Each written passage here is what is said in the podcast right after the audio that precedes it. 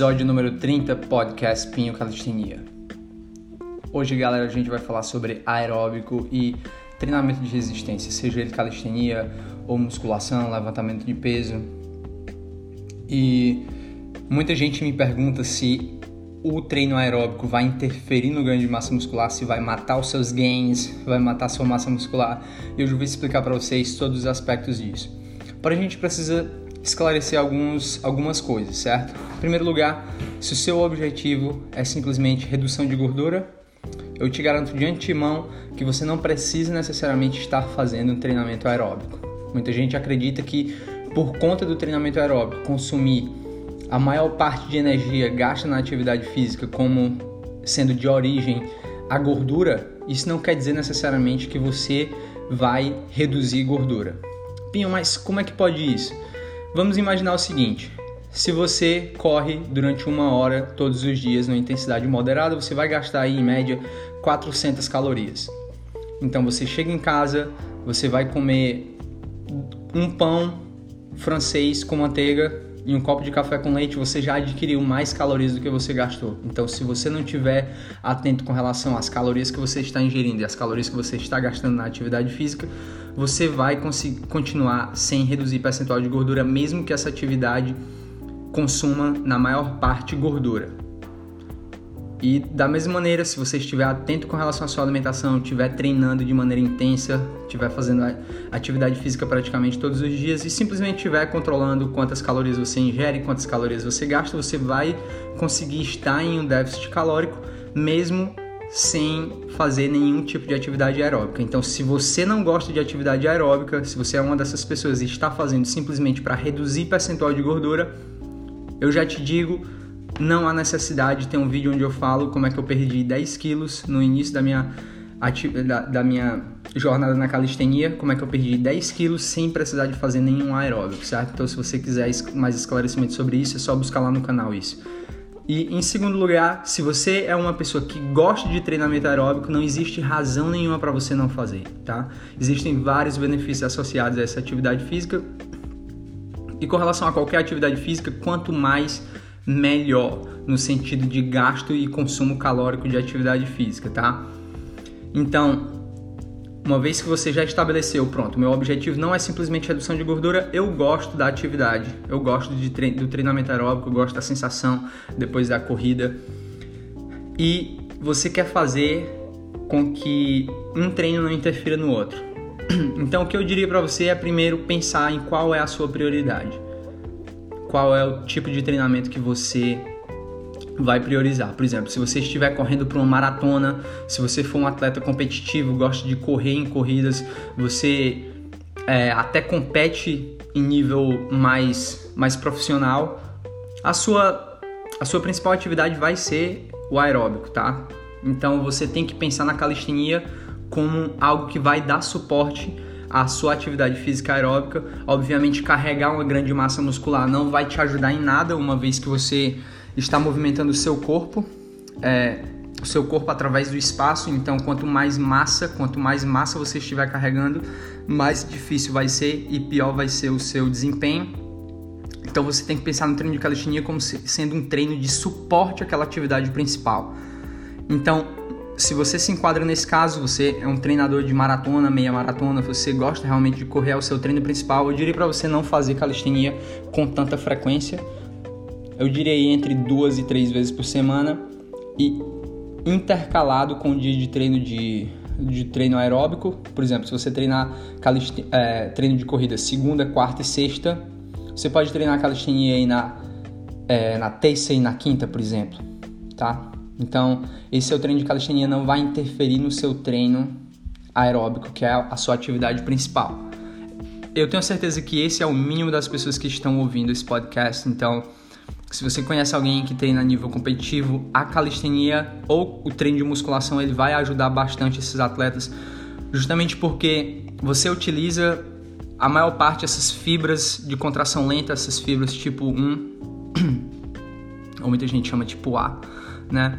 Então você vai utilizar principalmente essas fibras de contração lenta, que elas são oxidativas, quer dizer que elas se alimentam do oxigênio, elas precisam de oxigênio, fornecimento constante de oxigênio, e elas demoram muito para fadigar. Porém, quando ela fadiga, você vai entrar nessa parte anaeróbica, onde você vai é, estar, seu, sua musculatura vai estar trabalhando numa capacidade muito mais rápida do que o seu corpo tem condições de fornecer o, o oxigênio para aquela musculatura. Então, nesse momento, lá no final da prova, naquela parte onde você realmente acabou todo o glicogênio muscular, que você realmente não está conseguindo fornecer energia, oxigênio é, de maneira eficiente para a musculatura, aquela parte anaeróbica que vai decidir se você vai conseguir chegar em primeiro lugar ou segundo lugar, certo?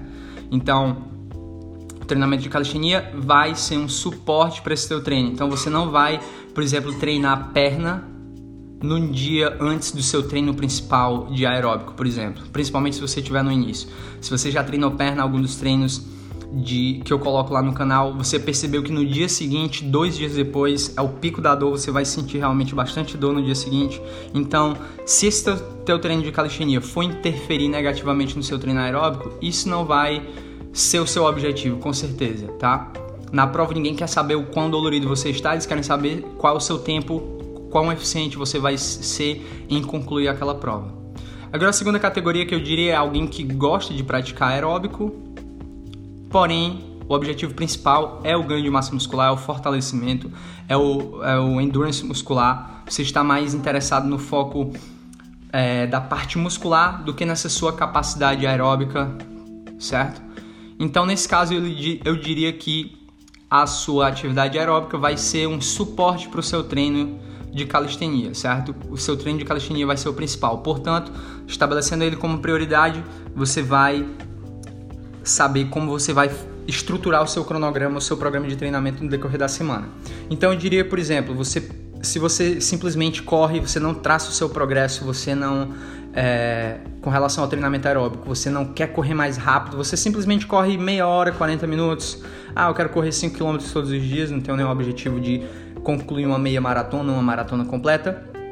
Então eu diria que você pode fazer isso ou nos dias que você não treinar calistenia, ou você pode treinar com pelo menos 8 horas de intervalo entre uma atividade e outra, e isso vai ser tempo suficiente para você se recuperar, certo? Por exemplo, se você faz calistenia pela manhã, você pode fazer o treino aeróbico no final do dia, certo? Logo após você terminar o seu trabalho, se você tiver esse tempo.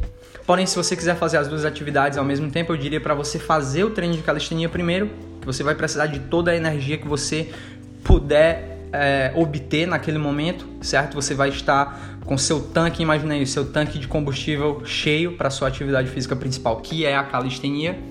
E logo após, no final, você já não vai ter mais tanto glicogênio muscular quanto você tinha no início do seu treino, que o glicogênio vai ser a principal fonte de energia para o seu treino de calistenia, para essas contrações musculares, e para o aeróbico a principal fonte de energia vai ser essa gordura subcutânea. Então você pode fazer ao final do seu treino, contanto que esse treino não seja muito longo, tá? É, eu diria que se você for treinar mais de uma hora, não seria o indicado você fazer logo após o seu treino de calistenia, porém se o seu treino foi, se você correr de 15 a 45 minutos, eu diria que você pode colocar aí no final do seu treino de calistenia. Você vai se sentir muito mais cansado, vai gastar muito mais calorias, que é uma coisa boa.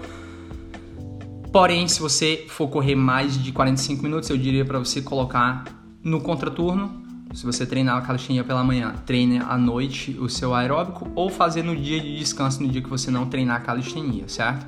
Você tem sempre que ter em mente quando for organizar o seu cronograma de treino da semana, você tem que sempre que ter em mente qual é a sua atividade física principal, qual é o seu objetivo principal com aquela atividade física.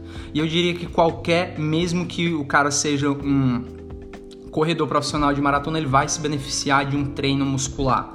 Justamente porque essa atividade de corrida ela vai trabalhar bastante seus membros inferiores, porém ela vai negligenciar a parte superior do seu corpo. E da mesma maneira que um cara que treina só calistenia, que só treina os membros superiores, ele não está trabalhando seu corpo por inteiro, por completo, ele não pode ser considerado um, um praticante completo da atividade física se você negligencia essa base, essa, esses maiores músculos do seu corpo.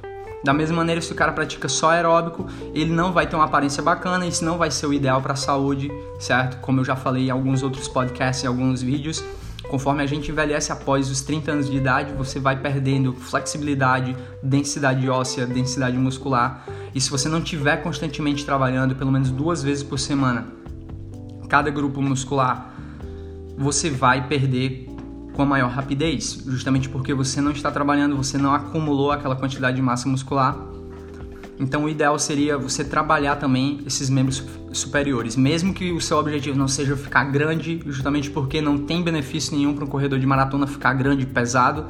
Obviamente, um cara forte e musculoso ele vai conseguir completar uma maratona, é possível, porém não é ideal para atividade de musculação e também ele não vai conseguir um tempo tão bom, justamente porque ele vai estar tá carregando mais peso, mais massa através do espaço ao longo dessa, dessa corrida, que não é nada fácil. 42 quilômetros, galera. Então, em breve vou falar também sobre como adequar o seu treino de artes marciais ao treino de calistenia, certo? Mas o princípio praticamente é o mesmo. Pense em, qual é a sua atividade principal, tá? Se você for fazer é, se você é um atleta de jiu-jitsu, muay thai, ninguém quer saber o quão dolorido você está, certo? Eles querem saber qual vai ser a sua performance naquele determinado esporte, tá? E da mesma maneira a corrida, a corrida ela vai trabalhar um tipo de é, fibra muscular que vai ser um pouco diferente da atividade de calistenia. Vai ser uma fibra menor, vai ser uma fibra que demora mais a fadigar, que se alimenta de um substrato energético diferente. Então você tem que estar atento para isso, tá? Se você utilizar muito essa fibra muscular, você vai de certa forma estar negligenciando a outra outro tipo de fibra muscular, aquela fibra de contração rápida, aquela fibra maior, aquela fibra mais vermelha que é mais que tem uma maior capacidade de ganho de massa, de hipertrofia e tente estruturar o seu treino de acordo com os seus objetivos, de acordo com a especificidade do seu tipo de treino. Tá? Lembre daquele princípio do treinamento de especificidade. Mesmo que você queira aumentar a sua capacidade aeróbica através da corrida, isso não vai te ajudar muito se você não praticar natação. Se o seu objetivo é competir com natação, correr não vai te trazer tantos benefícios, justamente porque a natação tem aquele componente técnico, você tem que aprender aquilo. E da mesma maneira, se você estiver nadando e tiver um concurso público, um, um teste de aptidão física vindo que vai vai cobrir corrida, se você não estiver correndo, você também não vai, pode ser que você não consiga passar naquela prova. Você tem que ter noção do seu do componente específico, que é você tem que treinar especificamente para os seus objetivos. Se o seu objetivo é levantar mais peso no supino, você pode fazer 100 flexões, você não vai conseguir levantar tanto peso no supino se você não treinar para o supino. Da mesma maneira, não é porque você levanta mais de 100 quilos no supino, você consegue fazer várias repetições, que você vai conseguir fazer 100 flexões. As flexões também estão relacionadas com o teu peso corporal, então se você não tiver uma noção de como vai ser a resistência do seu peso corporal naquele exercício, você também não vai adquirir uma performance tão boa quanto alguém que só treina calistenia. Também, se você quer aprender um muscle up, você estiver na academia o tempo todo, se você estiver treinando é, para passar em um concurso, fazer três barras e você só ficar na academia fazendo remada, fazendo puxado, puxador no cabo, fazendo esse tipo de exercício com peso, isso não vai te ajudar quase nada com a barra, tá? Você vai estar tá trabalhando todos os mesmos grupos musculares que são utilizados na barra, porém existe um componente técnico também, como eu falei. A barra você tem que ensinar, não simplesmente você não precisa ter só um bíceps e costas fortes. Você precisa ensiná-los como trabalhar em conjunto, tá? Quem treina geralmente para bodybuilding, quem treina simplesmente construindo a massa muscular no corpo, alguns deles, a grande maioria, não sabe como integrar, como realizar uma atividade em conjunto entre todos os, todos os músculos, tá?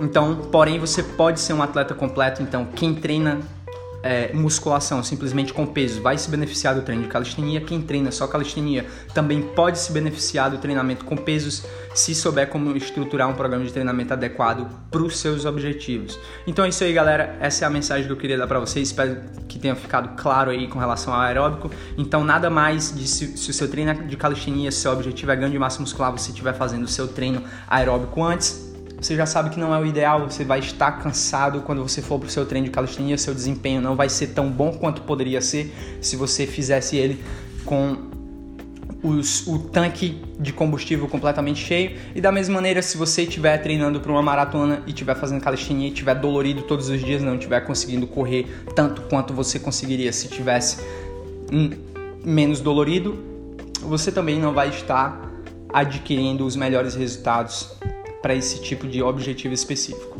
É isso aí, galera. Espero que vocês tenham gostado. Me sigam no Instagram, deixe lá a sua sugestão para o próximo podcast. Valeu, galera, e até a próxima.